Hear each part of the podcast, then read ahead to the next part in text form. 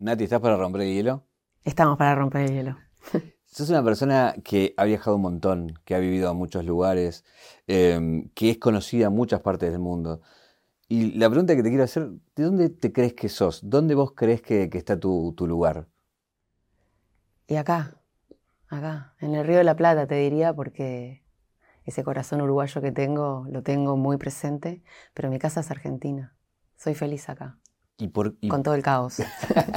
¿Y por qué elegís Argentina con todas las posibilidades que tenés de, vivir en otros lugares o que, que, has tenido a lo largo de tu vida, no solamente por el presente, ¿no? Yo viví el desarraigo desde muy chiquita. Con mi familia nos fuimos a vivir a España. Mis abuelos eran españoles, tenía a mis padrinos viviendo allí. Mi padre se quedó sin trabajo cuando yo tenía seis años y nos fuimos a probar suerte a Málaga. Y eso me marcó mucho. Si bien es una cultura bastante cercana, teníamos pasaporte español, nunca sos de ahí. Regresamos porque no le fue bien y volver a la escuela, luego haber hecho la escuela en España, como cuando llegué hablaba raro en España, cuando volví de España hablaba raro en Uruguay, era toda una mezcla. Y cuando me vine para acá también era muy chica. No sufrí esa extrañeza de estar en un lugar distinto. Me sentí bien, me sentí feliz. Pero dejé a mis padres, a mi hermana, al novio que tenía en el momento, dejé el liceo. Y las veces que me surgieron posibilidades concretas de vivir en otros países, sobre todo por el cine y por la música, ¿no? Nunca lo tomé como una posibilidad, nunca me interesó. Además me pasaba que ya para ese entonces en países de Europa del Este cantaban en español.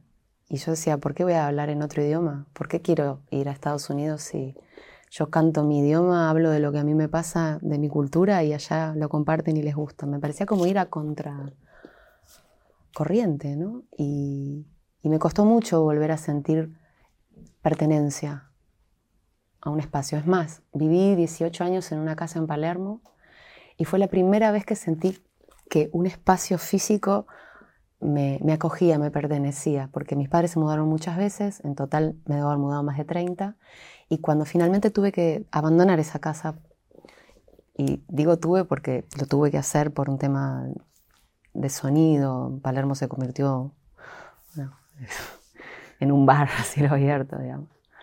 Eh, me costó un montón recuperarme y me di cuenta de eso, que era la primera vez que yo tenía una casa, que tenía un hogar. Un viaje, un viaje, una vida, un recorrido, una reconstrucción.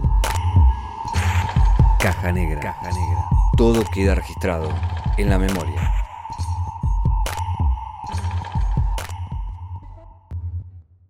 Me surgen muchas preguntas de, esta primera frase. Una tiene que ver con, ¿por qué te mudaste tantas veces? 30 veces, es un montón. Es un montón, sí. Calculo que una necesidad de, superación de mi familia, de mis padres. Siempre, nosotros somos de un barrio que se llama El Cerro de Montevideo, que yo amo profundamente. Y ellos siempre buscando un mejor porvenir para su familia. Fueron como mudándose hasta que encontraron su casa propia, pasaron de alquilar a alquilar hasta poder comprar algo cuando lo logran, mi papá se queda en el seguro de paro, que es lo que te comentaba hace un rato y tal.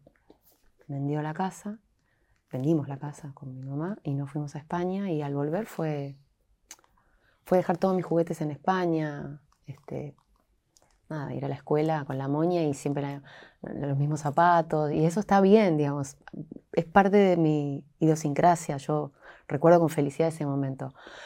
Pero siempre era un volver a empezar, ¿no?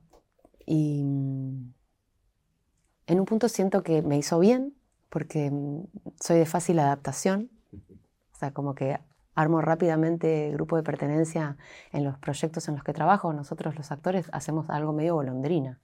llegamos, armamos familia, dos, tres meses como mucho, seis meses una serie, eh, nos queremos un montón, los actores son muy besuqueros, qué sé yo, y después nos vemos más por ahí, por años. A no ser que hayas hecho un vínculo personal y bueno, sigas en contacto. ¿Qué recordás de España? Porque eras chica. Sí. ¿Tenés alguna imagen? Recuerdo el calor muy fuerte. En Andalucía hacía mucho calor. Y recuerdo también que ellos, creo que acá alguna vez lo hicieron, en Uruguay sí, cambiaban la hora para el verano para aprovechar la energía. Entonces eran las 9, 10 de la noche y yo jugaba libremente. Era un pueblo donde yo vivía. Eh, Miraflores de Los Ángeles se llamaba en Málaga. O en la playa. Recuerdo además que me obligaban a comer paella con mariscos, bichitos. Yo, o sea, siempre fui vegetariana consciente. Hace 30 y algo de años que lo soy de manera física, ¿no? Pero cuando era chica me obligaban a comer pescado y todo el olor, a todo eso lo recuerdo mucho. Eh, España es un lugar que me encanta, que vuelvo seguido por trabajo, por festivales, digamos, me gusta. ¿Volviste ahí? A Málaga hacía un festival muy, muy grande, a cantar. ¿Y qué te pasó cuando viste con ojos de grande? Estaba mi madrina y vino al festival y estábamos cantando, no sé, había 80.000 personas. Yo era chica, ¿eh? tendría 23, 24 años. No, un flash, un flash. Pero también me pasó cuando fui a cantar al velódromo, al centenario en Uruguay, también siendo muy chica, y canté con Jaime Ross. Y era como, está. sí, em, y a mí me pasa que es como que no pierdo la capacidad de asombro de esas cosas, pero al mismo tiempo lo vivo natural. Digo, bueno, está, es lo que tocó, y vamos a disfrutarlo y no, no entrar en pánico, ¿no? Pues sí, de grande me pasa más, de que me da más miedo algunas cosas, de mucha exposición. De chica era un kamikaze, iba. Si la vida me regaló esto, pues a tomarlo. Me gusta que cuando hablas de Uruguay te sale el ta. Re. Imponente. el vos también me sale un montón. Sí, sí.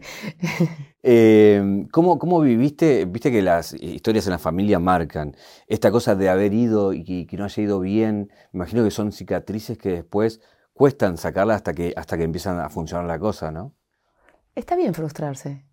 Es algo que los padres actuales no quieren de sus hijos y me parece que es un error. Uno quiere que vivan entre algodones y que esa frustración no, no las atraviese, pero la resiliencia trata sobre eso, caerse, levantarse, seguir adelante. Yo no he tenido grandes pérdidas o grandes dolores. Todo lo que te cuento siempre fue en un marco de mucha amorosidad.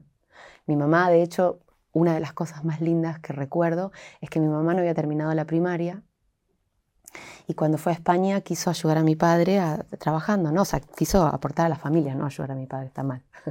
Pero bueno, eh, cabeza de otra época porque ella trabajaba como ama de casa y estudió peluquería y, recuerdo las noches de ella estudiando todo lo que le habían mandado y sintiendo que no iba a poder porque, claro, no había terminado el primario y pasó. Y se convirtió en una muy buena peluquera. De hecho, regresamos a Uruguay y puso su peluquería, Rizos. Eh, primero la puso en, en, el living de donde vivíamos. Y a mí me encantaba, yo crecí viendo a mi madre peinar o sea, de hecho sé peinar y me gusta un montón. Y después puso ya a la calle más adelante cuando nos mudamos. Y, me gustó mucho ver eso de mi madre, de, de, que pudiera valerse por sí misma y salir adelante. Entonces, em, no sé cómo sería hoy si hubiera tenido otra infancia y todo eso no, no, hubiera existido. Em, en Uruguay, en esa época, yo nací en el 77, imagínate que en el 80 y pico mucha gente también se iba, ¿no? Y eso también nos marcó un montón. Eh, ¿Qué tenés de uruguaya? No sé. ¿En qué te reconoces? Eh, digo, porque son, si bien somos hermanos y nos separa el charquito, como dicen, eh, en muchas cosas somos muy parecidos y en muchas cosas muy diferentes. Yo no sé en qué soy diferente, en realidad. Yo me siento muy parecida. Hace el año que viene cumplo 30 años de vivir en Argentina.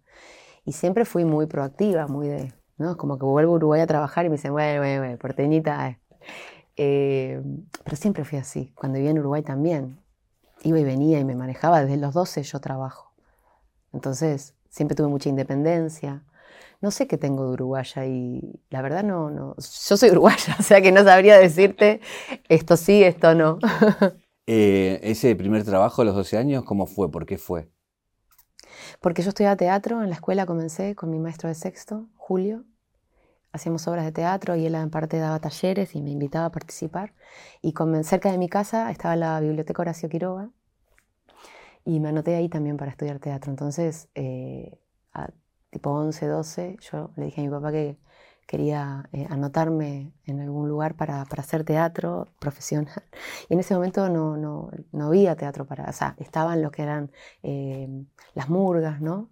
El, Carnaval de las Promesas, que es también en Uruguay lo que la gente joven arranca los tablados, pero no teatro, el galpón, el solís, todo lo que yo veía era de adulto. Entonces me anoté, me acuerdo que en un diario leí que pedían niños y niñas eh, para, para trabajar en publicidad, en televisión.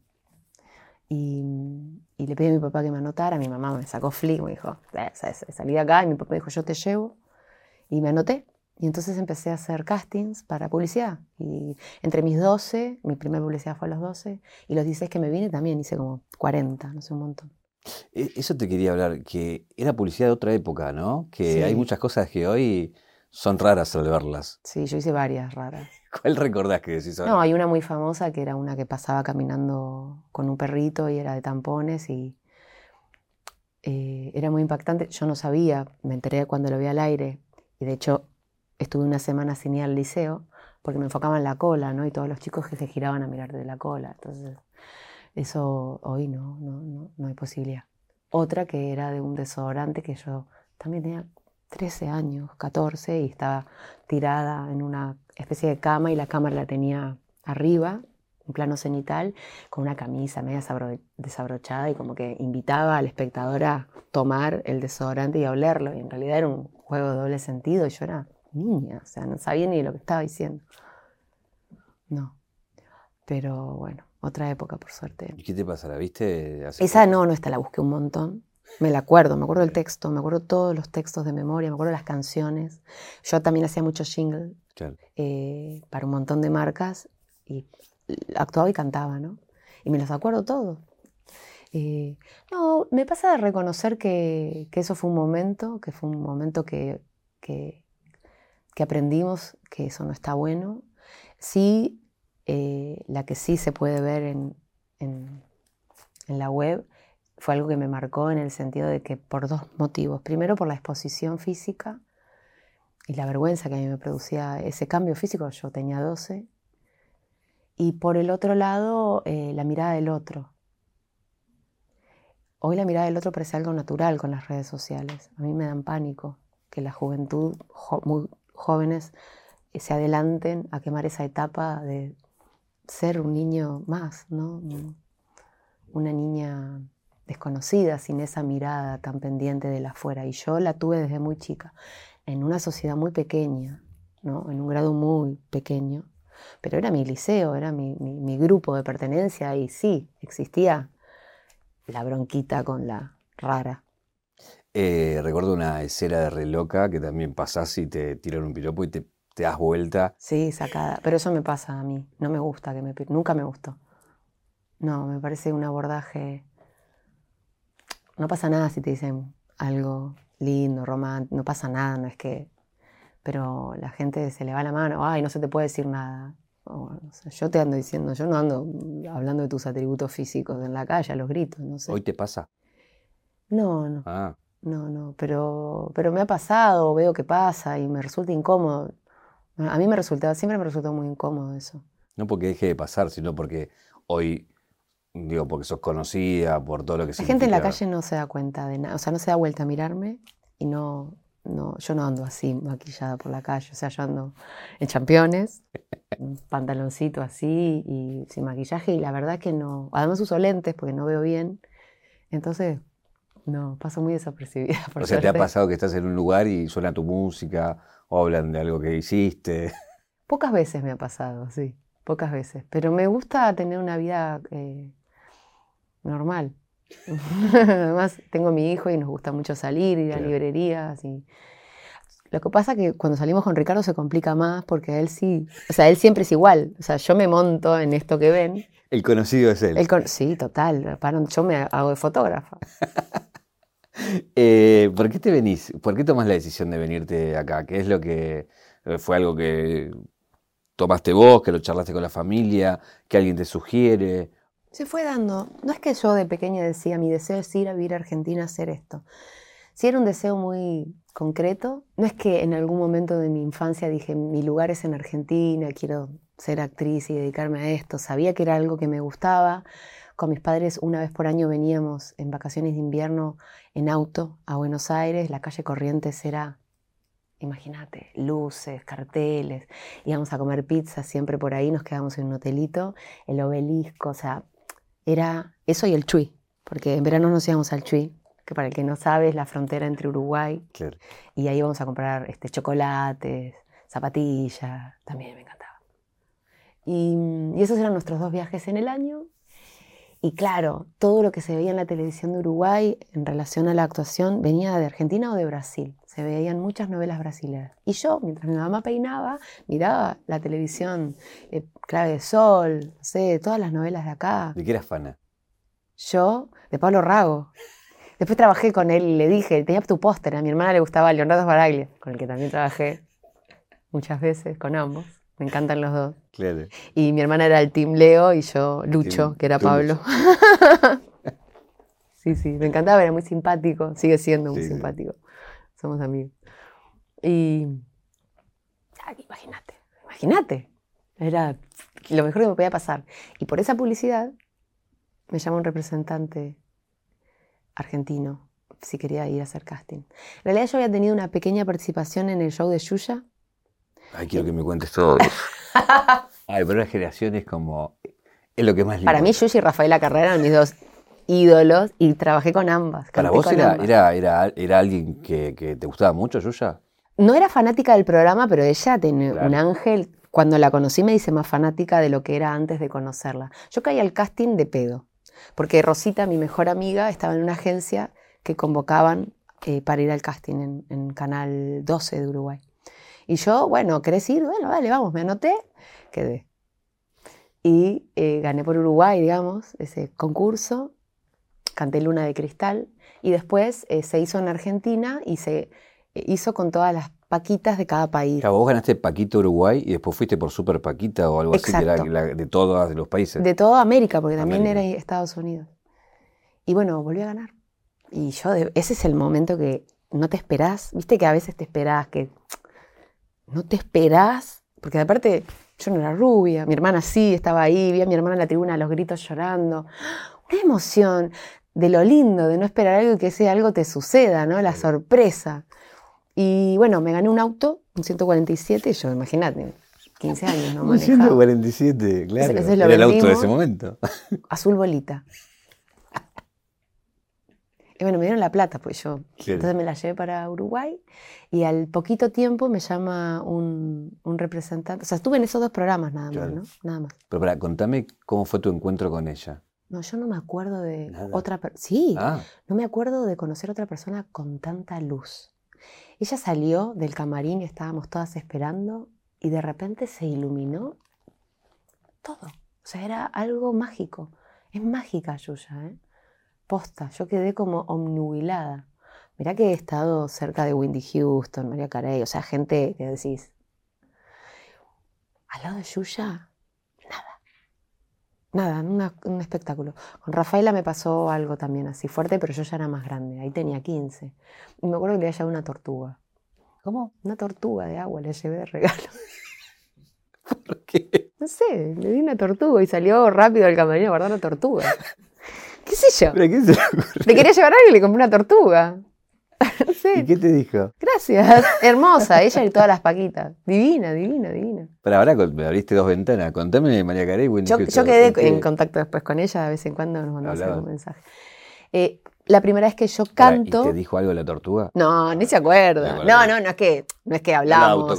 en alguna situación particular, este, ella me ha mandado algún mensaje. Yo soy muy respetuosa, soy cero cholula. O sea, me acuerdo una vez estar filmando un argentino en Nueva York y fuimos a, a almorzar a un lugar y estaba. mm, eh, ay, ¿cómo se llama este Woody director? Allen. Woody Allen. Porque tengo la versión de Franchella de ese encuentro con Woody Se Allen, le que tiró encima. Eso, que él quería hablar con él. Se le tiró encima y a mí me dio tanta vergüenza. Yo me quedé sentada en la mesa y no podía creer cómo se le iban encima a Woody Allen y a la novia.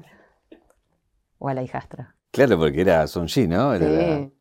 Y yo quedé como, no, no.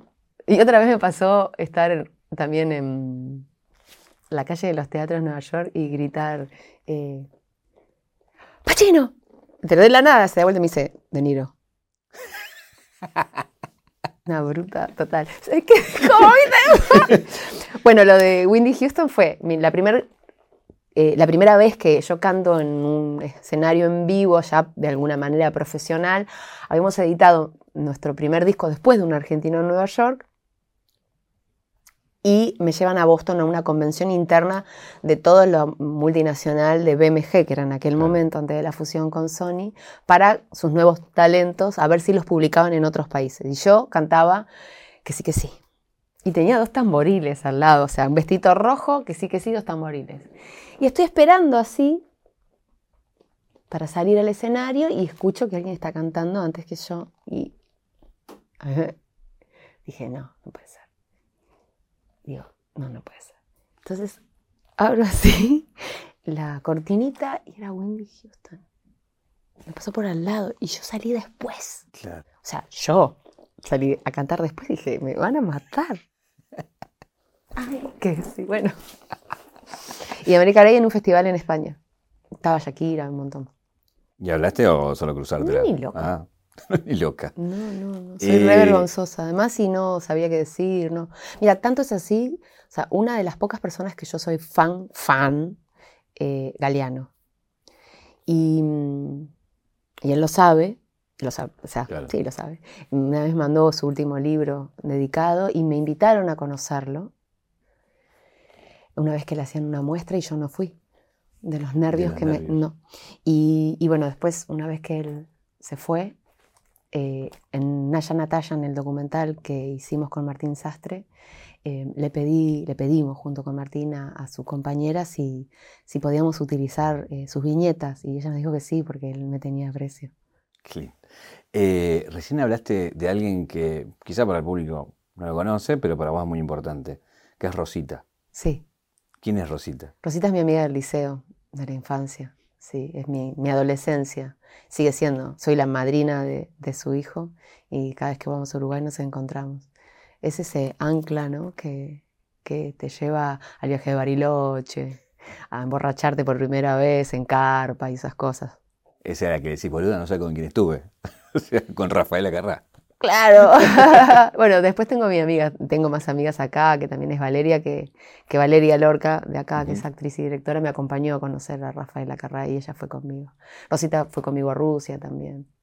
Em, cuando arrancas, em, arrancas con las novelas que justamente digo, de lo, de- de lo que se hace más conocido y que es histórico y ya le quedó en la memoria a la gente, que es eso que vos mirabas en tu casa con tu mamá ahí al lado y de repente estabas de protagonista. Una de ellas es cuando haces de, de Mili, Cholito y, y ese personaje tan entrañable que, que quedó grabado en la memoria, ¿no? ¿Qué recordás de, ese momento? Porque imagino que hoy con el resultado opuesto es muy fácil mirarlo, pero en ese momento era tu protagónico, era... Y de repente, de la nada a la gloria, eras prime time de unos 50 puntos, no sé cuánto medía eso en ese momento. En ese momento no se, ve- no se vivía así porque estábamos todo el día grabando y no nos imaginábamos lo que pasaba. No existía lo que era el rating como se mide hoy. También fue medio de casualidad. Eh, tengo que ser muy cuidadosa cuando hablo de esto porque una vez conté cómo habían sido las cosas desde el- la gestación y tuve problemas legales, así que me tengo que cuidar mucho. Pero yo estaba contratada por el canal para hacer otra serie que finalmente no, con- éramos junto a Leonardo Baraglia los protagonistas y estuvimos rodando como dos meses y no salió por problemas internos. Entonces el canal se quedó con mi contrato, yo venía de trabajar en Canal 9 con Romay, habíamos hecho Ricos y Famosos y me acuerdo que bueno, el, el gerente general me llamó y me dijo no sé qué hacer con vos. Y bueno, yo le propuse hacer algo que no era ni más ni menos que muchas novelas que yo había visto. Y bueno, parte de eso este, terminó siendo Muñeca Brava y obviamente yo no escribí los guiones de Muñeca Brava, pero sí había mucho de mí. Yo era fanática de la Raulito. Posta, de Sí, de hecho para componer el personaje la llamé Marilina Ross. No, no es que venga particularmente de ahí, porque también había visto Rosa Salvaje de Verónica Castro, que si vos la mirás está con el gorrito para atrás. Y, y bueno, este 350 capítulos. Eh, fue hermoso. Lo recuerdo con mucho, mucho, mucho, mucho amor. ¿Tuvo- ¿Hubo problemas legales con eso? No, bueno, no pues yo, tanto, yo ¿eh? conté un poco más en profundidad y, y bueno, hay derechos y cosas que, que, que- que- hay que respetar, ¿no? Y entonces yo no hablo mucho de, de eso. De- después de, de eso eh, viene el siguiente problema, que es cómo te, cómo, que en, en tu problema, en tu carrera no fue problema, digo, pero para, Yo no lo vi como un problema en ese momento. Para mí fueron las reglas del juego, digamos. Claro. O sea, no. No, pero me refería a que la Natalia ese entonces, bueno, ¿y ahora qué hago? Tengo que superar este éxito Y... No, no lo nunca lo viví así. Es más, en general, las veces que a mí me ha pasado algo muy fuerte, siempre traté de ir al opuesto, ¿no? Este, me pasó en varias oportunidades. Yo lo llamo el precio de mi libertad. Es como que la copia de mí no, no tiene sentido. O sea, también me pasó durante muchos años que me llamaban para hacer los mismos personajes y yo iba creciendo y los iba rechazando y decía, hay chicas jóvenes que pueden hacer eso, yo no puedo hacer de algo que hice hace 5 o 10 años porque, digamos, aunque pueda mentirlo, quiero hacer lo que me corresponde por edad, personajes que siempre anhelé hacer, profundizar en otras temáticas. Me pasa hoy también, ¿no? Porque primero me aburre y terminas por aburrir. Te pueden comprar un par de veces más, pero llega un punto que es, ok, te estás poniendo vos como el techo. Ahí, eh, digo, ya vamos a recorrer otros estados, pero hay una decisión también ahí, ¿no? Pues digo, podrías haber hecho novelas toda tu vida y en un momento decís, hasta acá está bien. Podrías haber hecho música por toda tu vida y en un momento decís dejar de hacerlo. Sí. Pero bueno, la actuación siempre está y vas eligiendo. Pero bueno, ahí también está una cuestión de, de que, bueno, uno con esa libertad renuncia a muchas cosas que también no sabe a qué renunció, ¿no? Y no sabe qué hubiera pasado sí, digamos, ¿no? Eh, ahí, ¿cómo te llevas con eso cuando ves los proyectos que prosperan y después los ves y decís, ay, podría haber dicho que sí? Yo creo que uno renuncia más cuando dice que sí a algo que cuando dice que no. Porque cuando vos estás diciendo que sí a algo, renuncias a un montón de cosas que tienen que ver con lo que te hace feliz, que no significa solamente hacer algo de éxito, ¿no?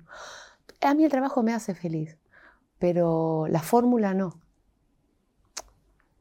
Entonces, quizás tener más tiempo para estudiar, más tiempo para pensar qué quiero decir o cómo lo quiero hacer, o para aprender, o para estar en familia. Eh, sí, me pasó algunas veces con la música muy marcadamente. Yo había hecho mi tercer disco y ya el segundo y el tercero habían sido muy peleados con la compañía. Yo a la distancia entiendo lo que les pasaba y tenían en parte razón yo siempre me gustó un tipo de música de nada que ver con lo que yo cantaba. Entonces era una lucha constante de lo que ellos querían que cantara, porque yo empiezo a cantar por un argentino en Nueva York, que tenía una canción que yo interpretaba como actriz. Claro, pero al tener éxito con esa canción, yo después no podía salir a cantar rock. ¿Qué, tal, ¿Qué tal fue ese éxito? Porque también es otra dimensión, porque es cine y porque era... Increíble, fue increíble, pero odiaba esa canción. Yo me acuerdo estar haciendo un argentino en Nueva York y uno de los técnicos, muy joven, me dio un disco, un cassette de Fiona Apple. Me dijo, esto es música. Y yo morí con Fiona Apple, ¿no? Yo tampoco eh, tenía eh, el talento para cantar como Fiona Apple, ni tocar el piano, ni eh, hacer canciones de rock, digamos. No. Una cosa es lo que a vos te gusta y otra cosa es lo que vos podés hacer. Y eso me costó mucho tiempo aceptar mi límite en ese lado, pero también había cosas que yo ya, todas las canciones que tenían amor, pasión, calor, yo se las bochaba, pero ni las escuchaba. Es más, Tu Veneno surge porque estaba el disco y yo me junto con Fernando López Rossi y le decía, yo no, no quiero que el disco suene como si yo viviera en Centroamérica. Entonces yo quiero una, yo le digo, yo quiero una canción como la de Batman. A mí siempre me gustó todo lo retro, ¿no? Las pin-ups, siempre todos los, Vengadores. Y le digo, yo quiero una canción tipo Batman. Bueno, un poco tu veneno surge por esa necesidad mía de mezclar el pop con algo un poco más oscuro. Yo escuchaba ACDC, Johnny, eh, Johnny Joplin, eh, Los Ramones. Entonces para mí cantar de tu amor era tortura.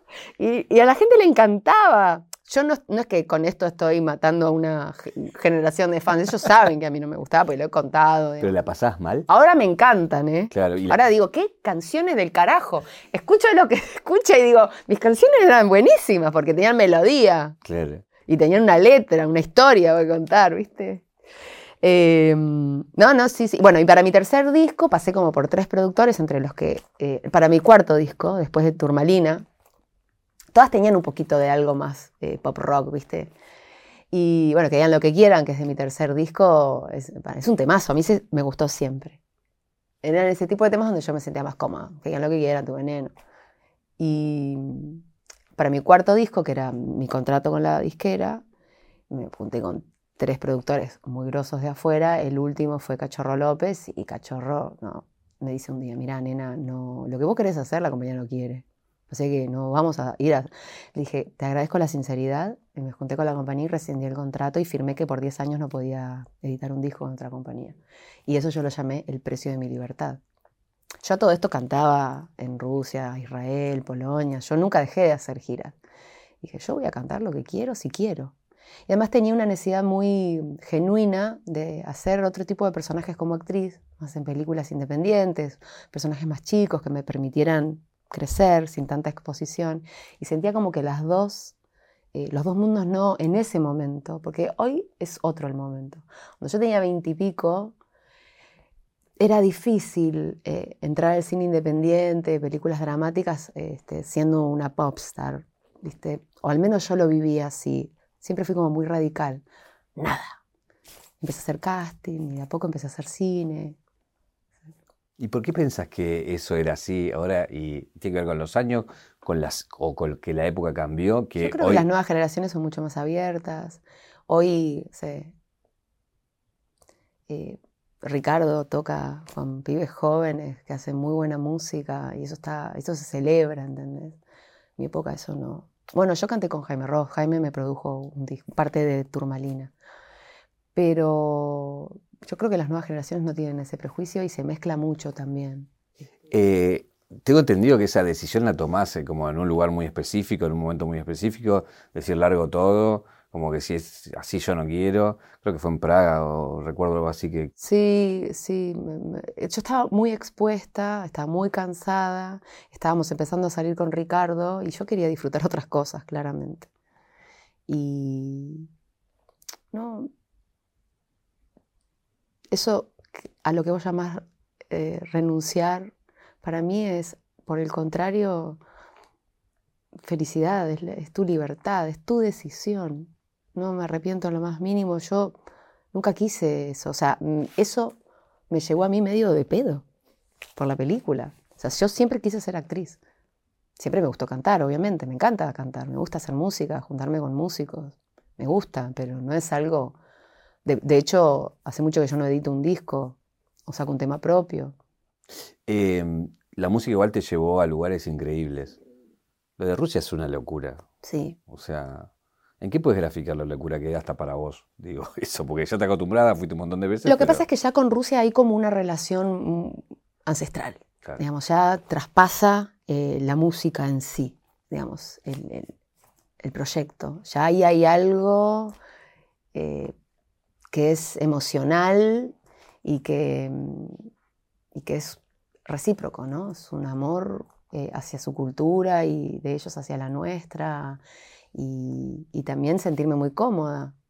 Em, desde su música, su idioma, su clima, su comida, su físico. O sea, mi nombre es un nombre ruso. O sea, es muy común.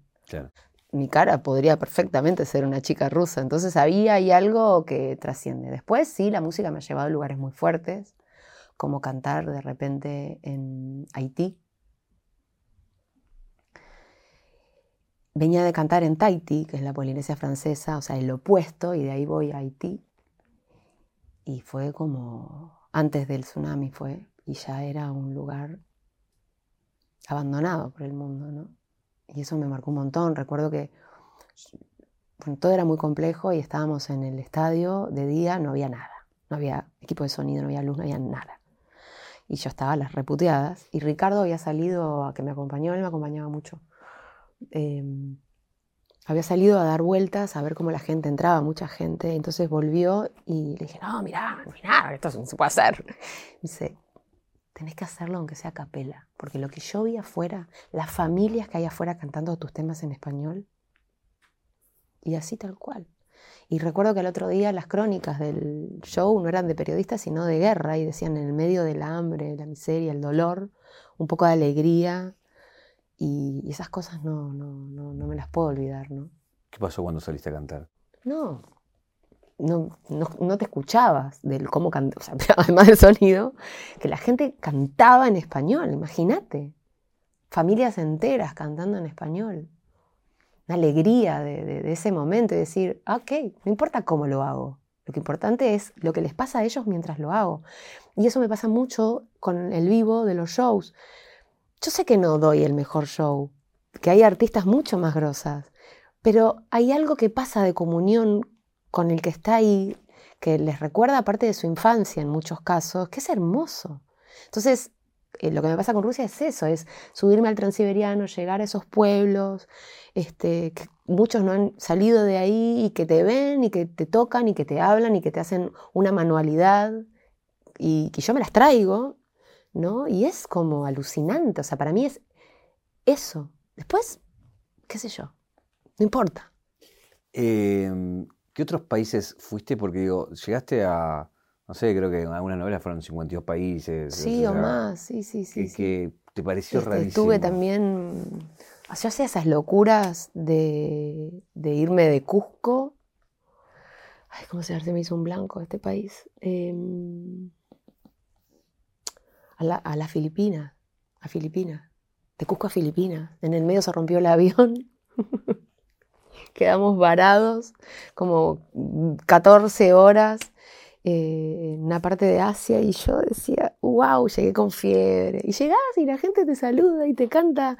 Eh, ¿Y cuánta gente había por ahí en Filipinas? ¿Cuántos te fueron a ver? Muchísima gente. Mira, eh, por ejemplo, después cuando canté en la Polinesia, la, ciudad, o sea, Papet tenía, no sé, vino más del 20% de la ciudad a verme, a cantar. Hicimos tres shows, ¿viste? Era como imposible de contarlo, ¿viste? ¿Sos ciudadana rusa? Sí. Es algo que no, le, es que le dan a cualquiera, digamos. Supongo que no. No, por eso digo. No, supongo que no. ¿Y qué te permite ser eh, ciudadana rusa? No, nada. No, es que tengo algún tipo de privilegio porque yo vivo acá, o sea, no. No, pero si quisieras allá, harías lo que quieras porque sos una ciudadana más. No, siempre, no, no, en relación a lo, a lo laboral no, no hay ningún tipo de diferencia porque yo mis impuestos los pago en el lugar donde vivo, no, no cambia eso en, lo más mínimo, no, para nada. No, para mí es, es, un, es un puente de amor, es un reconocimiento a más de 20 años de vínculo, ¿no? Eh, creo que tiene más que ver con algo cultural y que yo lo, lo abracé porque para mí es muy emocionante. ¿Qué te pasa cuando ves lo de la guerra y todo eso? Mucho dolor. Mal que estamos como humanidad.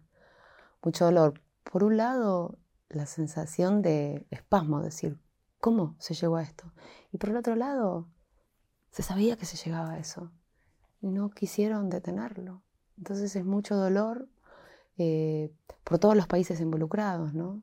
Principalmente Ucrania y Rusia también. ¿Qué madre quiere que su hijo vaya a pelear una guerra, a morir una guerra. Ellos tienen una historia en común tan fuerte como la de Uruguay y Argentina. Imagínate que abuelos ucranianos, nietos rusos. Una locura, un, enorme fallo de, de la diplomacia. Y entonces te pones a pensar, ¿falló la diplomacia? ¿O fue una búsqueda? Porque todas las guerras en el mundo son incomprensibles. Eh, vos ahí ah, decís, bueno, no cantaba tan bien, cosas que, no sé, como que... Hoy canto mucho mejor. bueno, a lo que voy es, eh, por más que digas lo que digas, eh, para la gente, digo, para muchos sos un ícono, de, porque vienen esas canciones y las siguen pasando hoy, digo, se descontrola todo cuando suenan, digo, eh, ¿qué te pasa con todo ese amor que viene de un costado que por ahí vos lo tocas cada tanto y coqueteas con eso. Yo le puse mucho, muchas ganas siempre a todo lo que hice. Yo eh, acompañé eso, no es que solo que me explotó algo siendo muy joven y no teniendo las herramientas que de repente hoy puedo llegar a tener, ¿no?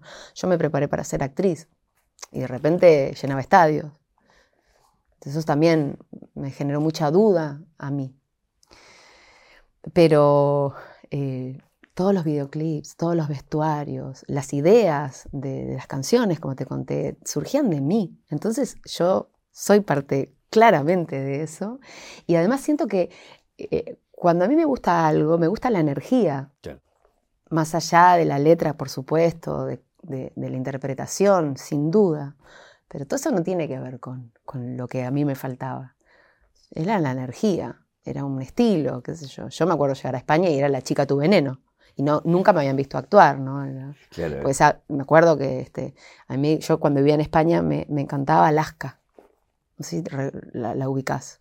Alaska la, Alaska, la artista. artista, sí. Y yo estaba con, con tu veneno y fui de gira allá y me la encuentro en un programa y ella se me acercó y me dijo, me encanta lo que haces. Y yo era tipo, la bruja vería. Eran los programas que yo veía cuando era niña, ella tenía un programa llamado La bruja vería. Y era Alaska, ¿viste? Era como, no, yo admiro lo que vas a hacer. Era como, no, no, no, déjame llevarte la valija.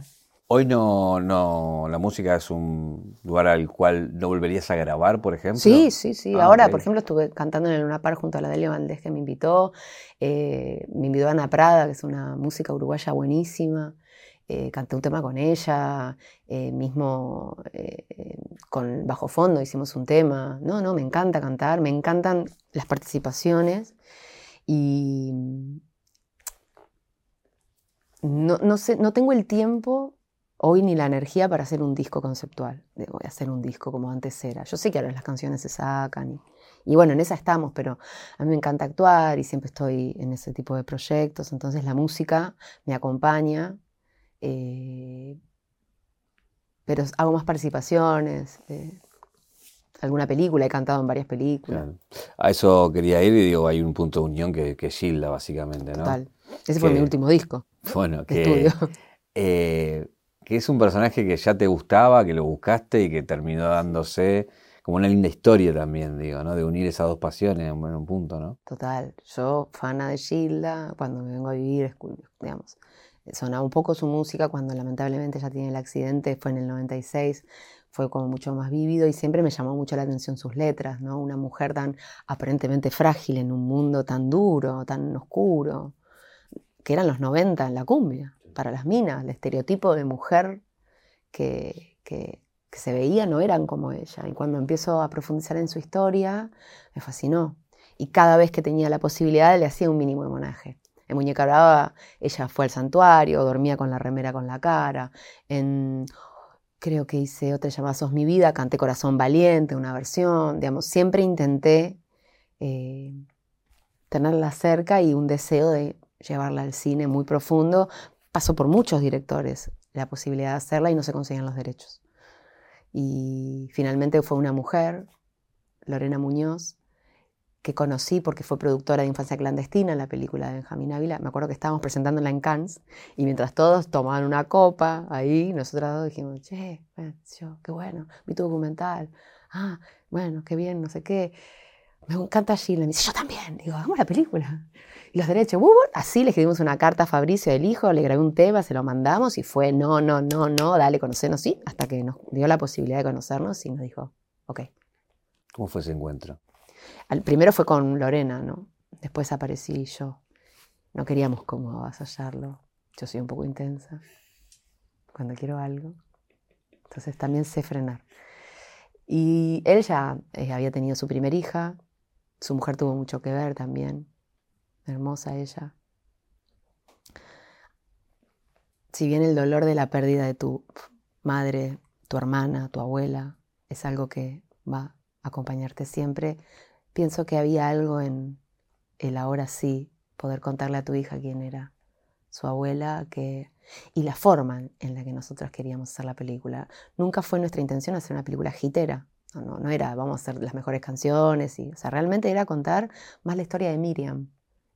Por supuesto que íbamos a cantar y que Jill iba a estar presente, pero más desde la mujer, desde lo que le costó a una mujer en los 90, pasados los 30, cumplir un sueño. Que parece algo sencillo que todas y todos tenemos, pero que a veces uno deja de lado por la familia, por el entorno, por el prejuicio, por un montón de cosas. Y yo creo que ahí es donde hizo mucha empatía con el público, porque sí estaban los mejores temas de Gilda. Pero lo que había era corazón. Y desde mi lugar traté de ponerle el corazón al 100. Y yo creo que eso pegó mucho. También porque se sabía que a mí me gustaba mucho ella. Entonces hubo un match ahí que funcionó muy bien. ¿Qué pasó con la gente? ¿Qué te pasaba con la gente? ¿Qué te volvía? Mira, el rodaje fue muy intenso, entre otras cosas porque había muchos vivos y muchos momentos de fans. Y gran parte de los fans eran sus fans. Entonces Reales. ahí había, ¿eh? Reales, Reales. sí. Había mucha transferencia de, claro, la pérdida de un ser amado, ¿no? Idolatrado. Y yo estaba muy parecida. O sea, muy parecida. Y claro, cuando me veían era como un desborde y yo me desbordaba y entonces era un poco vivir con eso era muy fuerte, era muy fuerte. Y yo era un fan más. Tenía que como, este, ahí tener como... Pero fue, yo me acuerdo que fue el único proyecto donde yo sentí una pérdida enorme cuando terminó. Como seis meses estuve como triste, ¿viste? Me, me costaba soltarla. Después he hecho cosas también muy importantes, pero nunca, siempre me gusta empezar algo nuevo y bueno, agradecer lo que pasó e ir por algo nuevo. Eh, pero Gilda me costó un montón. ¿Qué, ¿Qué, te dijeron después, después de verla? Después de todo ese camino, de hacerla, de publicarla, de que la familia la viera. ¿Qué te dice la Era lo más importante para mí la respuesta de, de, su familia, de Fabricio, ¿no? el respeto con el que nosotros habíamos tratado muchos temas difíciles. Y, y una vez él contó que, que su hijita chiquita en ese momento vio una ficha en la calle y dijo, la abuela Gil. Y eso para mí era todo, ya está. Eh, recién nombrás una peli también que, que, fue muy fuerte, que fue Infancia Clandestina, sobre todo por la historia ¿no? y por nuestra historia. Em, y vos tenés, digo, una historia también que te cruza eh, a la hora de, no sé si te cruzó a la hora de componerlo, pero, pero que tiene que ver con tu propia historia, que, que fue, quiero usar bien las palabras, reclamada como, reclamada hija, como hija desaparecida, exactamente. ¿Cómo fue eso y cómo lo viviste? Bueno, todos los que nacimos en esa época, yo como te dije hace un rato, nací en el 77, tenemos la posibilidad de haber eh, sido hija de desaparecidos. Eso en Uruguay se vivió muy, muy profundamente, tenía una tía muy, muy comprometida también, su pareja estuvo presa, entonces si bien yo llegué muy chica, no, me era lejano el tema, como no lo es a muchos países de Latinoamérica. Y entonces eh, tenía 17 cuando un señor, yo estaba rodando en Canal 9 una novela y a veces iba a almorzar a un barcito que estaba enfrente. Se me sentó, me dijo, ¿me puedo sentar? Y claro, yo acostumbrada a que la gente te saludara, le dije sí. Y empezó a sacar un montón de, documentos que yo no sabía ni lo que me estaba mostrando, que decían mi nombre, y me dijo, bueno, yo soy tu padre. Entonces me contó una historia que eran uruguayos, que le habían dicho que su hija había nacido muerta y que ellos este, sentían que era yo. Entonces yo, que en ese momento, no sé, porque tenía una foto de mi mamá muy parecida a mi mamá, le dije, no, mira, soy... Y él me sacó una foto de su pareja y había un parecido también. Le dije, mira, yo no tengo dudas de mi identidad, entiendo tu pérdida y tu búsqueda, voy a ayudarte a que continúes el camino que necesitas, un estudio de ADN. Y yo, para no molestar a mis padres, me hice un estudio siendo menor, de un primer estudio que dio negativo un hisopado. Y claro, cuando dio negativo, ellos lo tomaron muy mal.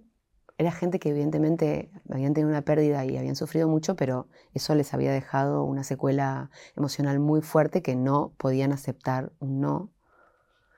Empezaron a, estar cerca de donde yo estaba, a mandarme ropa de bebé, a, yo corté todo, vínculo. Nunca le dije a mis padres, porque no quería preocuparlos, porque claro, una de las cosas que yo me había autoimpuesto cuando vine es no preocupar a mis padres, porque eso significaba tener que volver. Y entonces, bueno, los agarró un abogado y los llevó a lo de Chiche Helblum. Y un día me llaman y me dicen, prende la tele, pone Canal 9, y ellos estaban en vivo diciendo que eran mis padres. Y mi papá, que era viajante, viste, un viajante que iba al interior del Uruguay, no sé por qué estaba viendo el programa en el momento. Y bueno, hablando, les expliqué, mis padres altamente comprensibles, siempre fueron muy comprensivos, muy comprensibles conmigo, viajaron. Bueno, se tornó en algo mediático, ¿viste? Yo recuerdo una etapa de crónica que decía, soy quien soy. Yo tenía 17 años.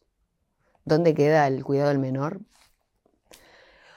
Bueno, dos estudios más de ADN que también dieron negativo y dieron 99,9 con mis padres. Eso me acercó mucho también a Teatro por la Identidad. Eso tuvo cosas buenas, digamos. Uno puede ¿no? resignificar las situaciones difíciles y llevarlas ahí. No, y también digo, la, la, madurez tuya en esa edad de, de por más... Coso también, ¿eh? No, obvio. los medios en ese momento yo que no es lo de hoy, yo sufrí mucho acoso. Muy, era muy chica y de repente se me venían las cámaras cuando me estaba tomando el barco. para ir a ver a mis padres. Y... Em, hay, hay, un personaje que, que, también me imagino que tu actriz quiere interpretar, que es Evita, ¿no? Que, Yo no. ¿No? Eso te iba a preguntar. No, para nada. ¿Y vino? ¿Y qué pasó cuando vino la No, no, son de esos. No es que no quisiera porque no me gustara, al contrario. Es de esos personajes de tan grandes y tan importantes, uno no se le anima. Claro. Y había tenido la posibilidad 10 años antes de, interpretarla y dije no. Y insistieron mucho y dije no. Yo no tengo las herramientas para hacerla. Y no las tenía además. Diez años después me convocan un casting a través de María Laura Berch, que además de ser una gran directora de casting y una gran directora de actores, es amiga a través de los proyectos. El primero fue Infancia Clandestina y me ayuda generalmente a, a componer los personajes para una peli. Que estaba haciendo el casting y me dijo, mira, están buscando a Eva. ¿Te gustaría presentarte? algo en mí me movió y dije, otra vez Eva aparece en mi vida. Y dije, bueno, si es un casting, ¿por qué no? Una prueba. Es probarse. Me preparé y fui. Y bueno, cuando me dijeron que quedé, dije, ¿y ahora qué hago? pánico, entré en pánico. ¿Sos obsesiva? Porque cuando compones un personaje así, tenés mucho material para ver. Y si digo, puedes pasar la vida leyendo y viendo sí. No es algo bueno, ¿eh? no me jacto de oh, lo obsesiva que soy. No, por eso lo, lo habrás padecido, me imagino. No, yo no lo padezco, lo padecen los que están cerca mío. Pues yo soy así, no me doy cuenta. Para mí es la única forma de ser, ¿entendés? Pero cuando tomo distancia digo, uh, qué pesadilla. ¿Y cómo, cómo qué, trabajo hiciste para componer personas? Y bueno, obviamente ver todo lo que se podía audiovisual. Eh, la Fundación Evita me ayudó un montón. El Museo Evita me dio un material que no, que no es público para escucharla. Tenía dos coaches, una María Laura que me ayudaba en la interpretación y después eh, Mariana García que me ayudaba en lo fonético, es, una, es maestra de, de, foniatría para actores, porque Eva hace un cambio muy grande desde su juventud como actriz en el radioteatro a su rápida pero meteórica carrera política conjuntamente con su enfermedad. Entonces, su voz, su forma de hablar cambia muchísimo. Y lo que más me importa, yo no me quería parecer físicamente porque yo no era parecida, entonces no me habían elegido por eso, pero sí había algo en lo sonoro que para mí era muy importante y que estaba muy lejos. Y ahí me obsesioné. Y me la pasé meses repitiendo sus discursos, discursos que no están en la serie o salvo algunas pequeñas cosas que sí están, pero todos mis compañeros y compañeras me escuchaban todo el tiempo con los auriculares repitiendo antes de cada escena, aunque la escena iba de otra cosa. Yo estaba... estaba ¿O sea, que recordás discursos, por ejemplo? ¿Si puedo dar discursos? No, si los recordás. Sí, sí, los recuerdo, sí, sí, sí. No sé si todos, pero sí, sí porque fueron muchos meses de hacer ese trabajo. En plena pandemia, cosas, muchas cosas por Zoom. La rodamos en pandemia, ¿no? Y aparte un personaje en particular porque tiene que ver con el cadáver y, bueno, y todo lo que pasó con eso, ¿no? Que... Lamentablemente tan actual. La vejación de una mujer en poder de hombres obsesionados con esa mujer. Como dice Galeano, el miedo del hombre a la mujer sin miedo. Eh, ¿Qué te pasó con la repercusión, con todo lo que pasó cuando, cuando salió? Eh, porque me, sorprendió. Me sorprendió y lo agradezco mucho porque era un personaje que lo habían hecho además grandes actrices magistralmente bien, que a mí me encanta eso. Es como que ella disfruta de que las actrices la interpreten, porque en cada uno de los personajes que yo vi la encontré a Eva, y todas son actrices muy distintas. Y eso me, dio mucha alegría, ¿no? Y cuando salió eh, la serie, que fue como algo que yo lo viví como algo muy importante y de mucha difusión, sentí como mucha aceptación de mi interpretación, eh, que ya había pasado con Gilda, pero como habíamos hablado, era un personaje más cercano. Este era un personaje, el personaje más importante de la historia política argentina, y te diría, no sé, del mundo, ¿viste? Y, y me sorprendió mucho eso, yo tenía mucho miedo, porque lo había hecho con mucho respeto y mucho corazón, pero a veces uno le pone, le pone y por ahí no, no se ve eso o no, o no te sale. Hay otro personaje que, es muy distinto a lo que venís haciendo que tiene que ver con Yossi. Porque generalmente eh, sos la heroína de, las telenovelas o las películas. Acá, eh, Soy la mala. Claro, de, villana y que te coloca en otro lugar y con un tema muy delicado. Es una nazi. Horrible. Sí. ¿Por qué me habrán llamado? ¿Qué habrán visto en mí? Me convocó Borenstein y Burman a un casting también. Y me pareció muy audaz la elección de mí para hacer ese rol. Y me costó un montón. La primera temporada había momentos donde ellos me pedían cosas y yo me negaba o terminaba llorando porque no quería, ¿viste? No, me parecía demasiado. Y ellos me decían, dale, sos actriz. Pero me, atravesaba un montón. Em, cuando yo me mudé, el primer día que estoy en Argentina, con mis padres, me acompañaron, ellos vivían en, en, Uruguay, pero me acompañaron a como a arreglar el cuartito donde yo iba a vivir. Y fuimos a una ferretería muy cerca de la AMIA. Y ese día estábamos, del atentado, estábamos a pocas cuadras y explotó la vidriera de la ferretería en donde estábamos. Y no sabían lo que había pasado. Pensábamos que había explotado una garrafa o que había chocado el subte. Después me enteré. O sea que yo eso además lo recuerdo mucho. Es el día que había llegado a Argentina a vivir. Entonces, claro, era un personaje, pero yo agradezco mucho esas oportunidades que me permiten a mí como intérprete no juzgar los personajes que hago. ¿no? O también en, en Guacolda hice con Lucía Puenzo un tema súper fuerte que hablaba de Mengele. Pero acá claramente yo tenía conciencia de lo que estaba haciendo y una ideología muy clarita. Sí, me costó. La segunda, que tengo mucha más, eh, em, más interpretación, el personaje se desarrolla mucho más, sigue siendo la misma mierda, pero yo logré intentar encontrarle el corazón al personaje, ¿viste? Que en la primera no. Es un personaje muy frío. La segunda lo es, es asqueroso lo que hace. Sin embargo, yo eh, traté de encontrarle cierto corazón en, ese monstruo que es ella. Eh, hay sí un personaje que querés hacer que es Juana Zurduy. ¿Por qué? Porque la admiro mucho. Me parece que la historia, sobre todo las mujeres que son parte de la historia, no tienen ese lugar tan merecido. Y no es de ahora, es de hace muchos años. Es un proyecto que tenemos y que está más cerca de poder hacerse con Benjamín Ávila. Lo que pasa es que es una película épica, aunque la mirada de Benjamín sea muy intimista, no deja de ser épico porque es épico lo que ella hizo y todo lo que sucedió en Latinoamérica en esa instancia. Y sí, me encanta Juana. ¿Y hay chance que se haga? Sí, sí, sí, muchas. ¿Y cómo estás con eso? Bien, es un proyecto que no es... Eh, Hace muchos años. Claro que no, y además que no es en lo inmediato, para lo que me voy a tener que preparar muchísimo, ¿no? Pero una mujer muy valiente. Em, estás por estrenar casi, casi muerta.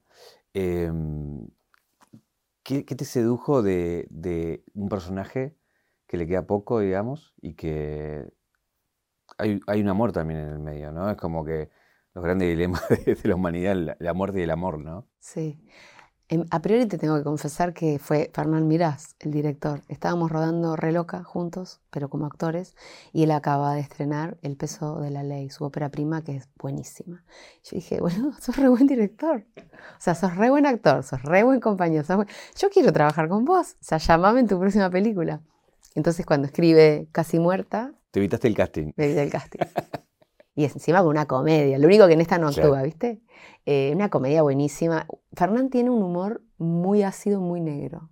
Y se ríe de esas cosas que se ríe de lo que le pasó a él. Nosotros estábamos por rodar la peli una semana antes de comenzar a rodar. Él tiene el problema del aneurisma. Y, y hablabas con él desde la clínica y te hacía chistes. Chistes de que estaba ahí buscando locaciones, viendo si el personaje. que es muy parecido a lo que le pasó a él. Y eso es la película. La película es una comedia para morirte de risa con temas que no tienen solución como la muerte, pero se ríe del miedo que le tenemos eh, los seres a la muerte, ¿no?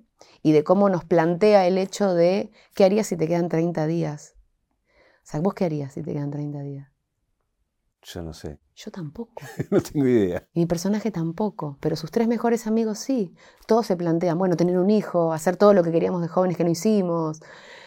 Lo único que atina a mi personaje a hacer es, que aparte absolutamente ciclotímica, pasa por todos los estados que te imagines, es confesarle su amor a su amigo de la infancia. Y él, por no lastimarla, le termina mintiendo y se mete en un bardo.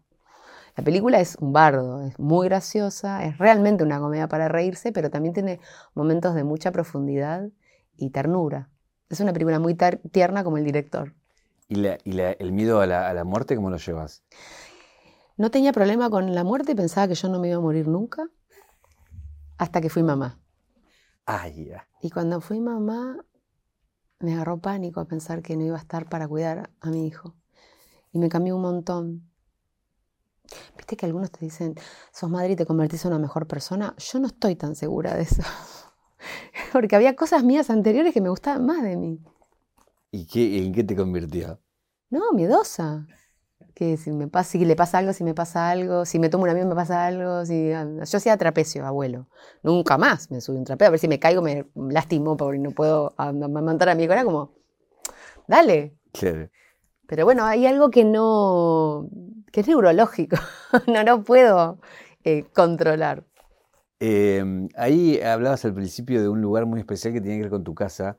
Dejé de pasar eh, la entrevista para llegar a este momento y preguntarte, porque en el momento le decís, como, tuve 18 años, como con dolor que tuviste que irte ahí porque todo cambió y dejó de ser lo que era, que era una casa muy especial, ¿no? Sí, una casa muy antigua, muy especial, que además yo la había soñado no estaba a la venta y apareció a la venta cuando yo iba todas las tardes a mirar la casa. Y mi amiga decía, vámonos.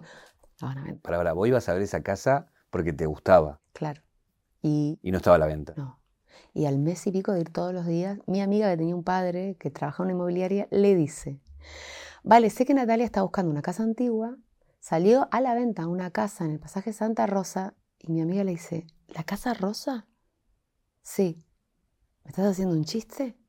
Lo digo y me emociono. Me llama y me dice, Natalia. O sea, yo entré a la casa y sabía cómo era la casa. No exacto, pero por acá, por acá, por acá. Sí. ¿Te alteraste que después, cuando se vendió esa casa, como que salía en todos lados la casa de Sí, casi me muero. Yo que jamás había mostrado mi casa. Primero la publicó en la inmobiliaria, que supuestamente era un mailing interno, y la publicaron, me quise morir. Y después el nuevo propietario también hizo fotos dentro de nos. Bueno, ya no es mi, mi casa. soltar. Claro, soltar. Soy controladora, no puedo controlarlo todo. No, porque me imagino eso, la intimidad, que es el, como el nido, y de repente que tanto cuidado de que salga. No, y después la gente opinando. ¡Ay, qué mal gusto! Pinta las paredes de rojo. ¿Qué te importa si vos no dormís ahí? ¿Hay algo que te jodió en puntual de un comentario de esos? sí, un montón. Sobre todo porque yo no lo expuse, ¿viste? Cuando vos te exponés, aguantate la que venga. Es abrir la puerta de tu casa, la caja de Pandora. Pero yo no la abrí, pero está. Entiendo que después fuiste a buscar un lugar que tenga árboles. Sí, 100%. Y silencio.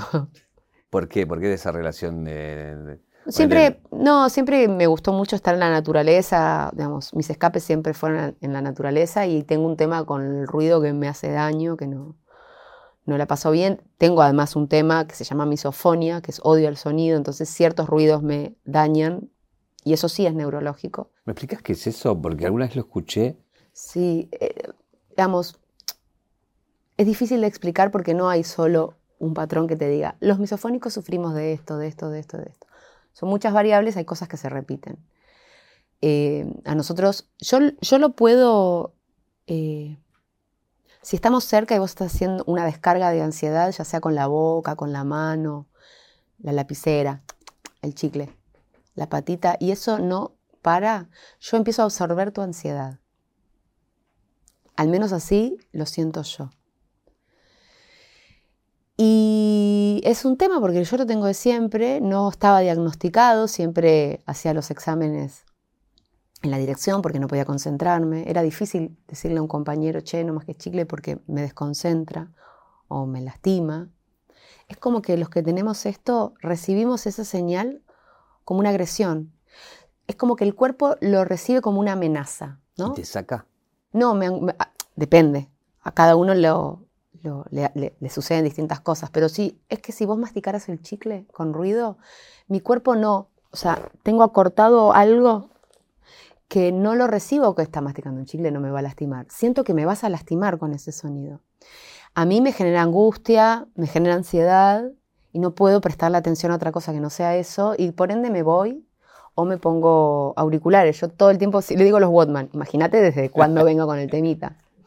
Eh, viajes en micro y así, o sea, avión, Watman. Em, y desde hace unos 12, 14 años está diagnosticado como enfermedad neurológica. No tiene cura, pero sí aprendí a decir lo que me pasa, me alivió porque dije, ok, no es de histérica. No es que soy snob, me molesta que mastiques chicle, ¿no? Porque el otro a veces em, es empático con lo que te pasa y, él, y, otros, no, ¿por qué no me masticar un chicle? Le, le molesta que haga así con la lapicera. Depende de la sensibilidad del que tengas delante, eh, uno se puede sentir más cómodo o menos cómoda. Pero hay gente que le genera mucha ira. A mí no me genera ira. Hay gente que, o sea, agarro tu caja negra y te la aparto en la cabeza, si eso yo no, por suerte, lo, lo, controlo. Tipo comer en la cama, ese tipo de cosas. No, no, no tengo problemas si ah. sigamos comiendo. No, no, no, no es un. Eh, el tema es la, es la frecuencia, es lo, el sinfín. Si yo estoy comiendo con vos, vamos a comer, vamos a charlar, vamos a terminar de comer. El chicle es algo que no tiene, es como un sinfín. Hay gente que tiene un chicle seis horas, ¿viste? No sé. O la lápiz. Es eso, es como. Hay gente muy ansiosa también, ¿viste? Entonces necesita descargar. ¿Viste que vas así? Y están esperando y yo es como que, ¿te pasa? Te voy a decir algo. El, entre el 7 y el 10% de las personas padecen misofonia. Es mucha la gente que lo tiene y que no lo sabe. Y antes me avergonzaba. Y empecé a decirlo, porque dije, yo no soy culpable de tener esto. Y además hay mucha gente que no sabe que lo tiene y de repente se está enterando porque yo lo estoy contando y su familia los va a comprender, porque yo cuando era chica no era entendida en mi casa. No, y esto poner un nombre, que es una patología en el sentido de. No es que sos hincha. ¿Viste? No uh, otra vez la hincha que no me deja. No, no, no, no, no, no, no tiene que ver con que me ensuciaste la alfombra con barro. No sé, ¿viste? O no doblaste la cama como me gusta, no sé yo. Dejaste la toalla tirada. No, no es eso. Es algo que yo no puedo controlar y que es, es neurológico, no es psicosomático. Por supuesto que hice todas las terapias que puedas imaginar para buscar la causa, todas. Y nunca la encontré. Hasta me la imaginé y no era. O sea que la seguís sufriendo. Sí, lo padezco más que que lo sufro. Es algo que me acompaña, que sé que me va a acompañar y que es parte de mi vida. No te digo que me encanta ser misofónica, pero la acepté. Tengo una caja. Es una discapacidad. Ok, para poner nombre sí, sí. propio. Eh, primero es un regalo, que es este Muchas gracias. la he visto. en casa está. ¿La puedo abrir? Sí, obvio. Muchas gracias. Qué lindo. Muchas gracias. Y tengo esta piedra. Qué hermoso. Una turmalina. Una turmalina. Muchísimas gracias, me encanta. ¿Por qué? ¿Qué significa la turmalina en tu vida? Siempre me gustaron mucho las piedras, la energía de las piedras, los minerales en general. Me gustaba mucho la matista. Pero eh, cuando conocí a Ricardo, él me regaló una turmalina. Nos hicimos muy amigos y él un día llegó a casa y me trajo una turmalina y yo no la conocía.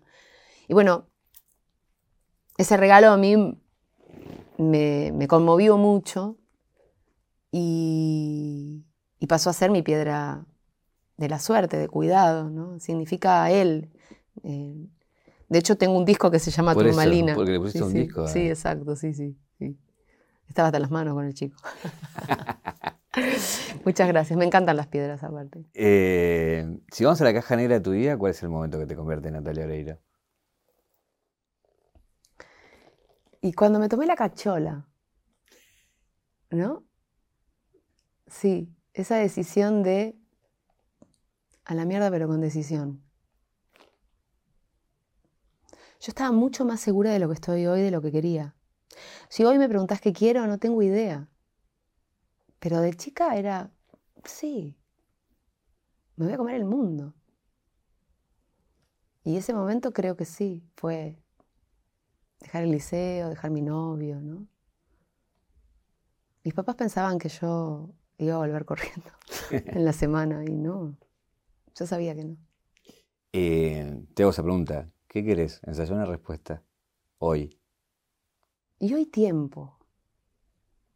Tiempo. Pero no tiempo para dormir, digamos, también.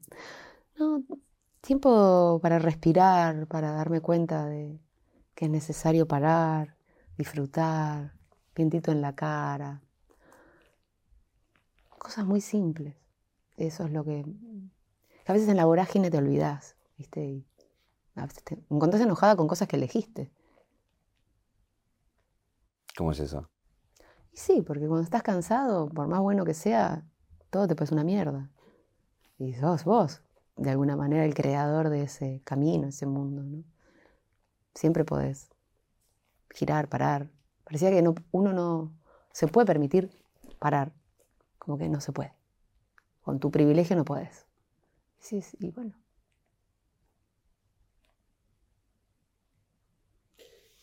Gracias por venir. Con mucho gusto. La última pregunta que tengo es, ¿qué te preguntarías? Sí, soy feliz con las elecciones que tomo. Gracias, Gracias a ustedes.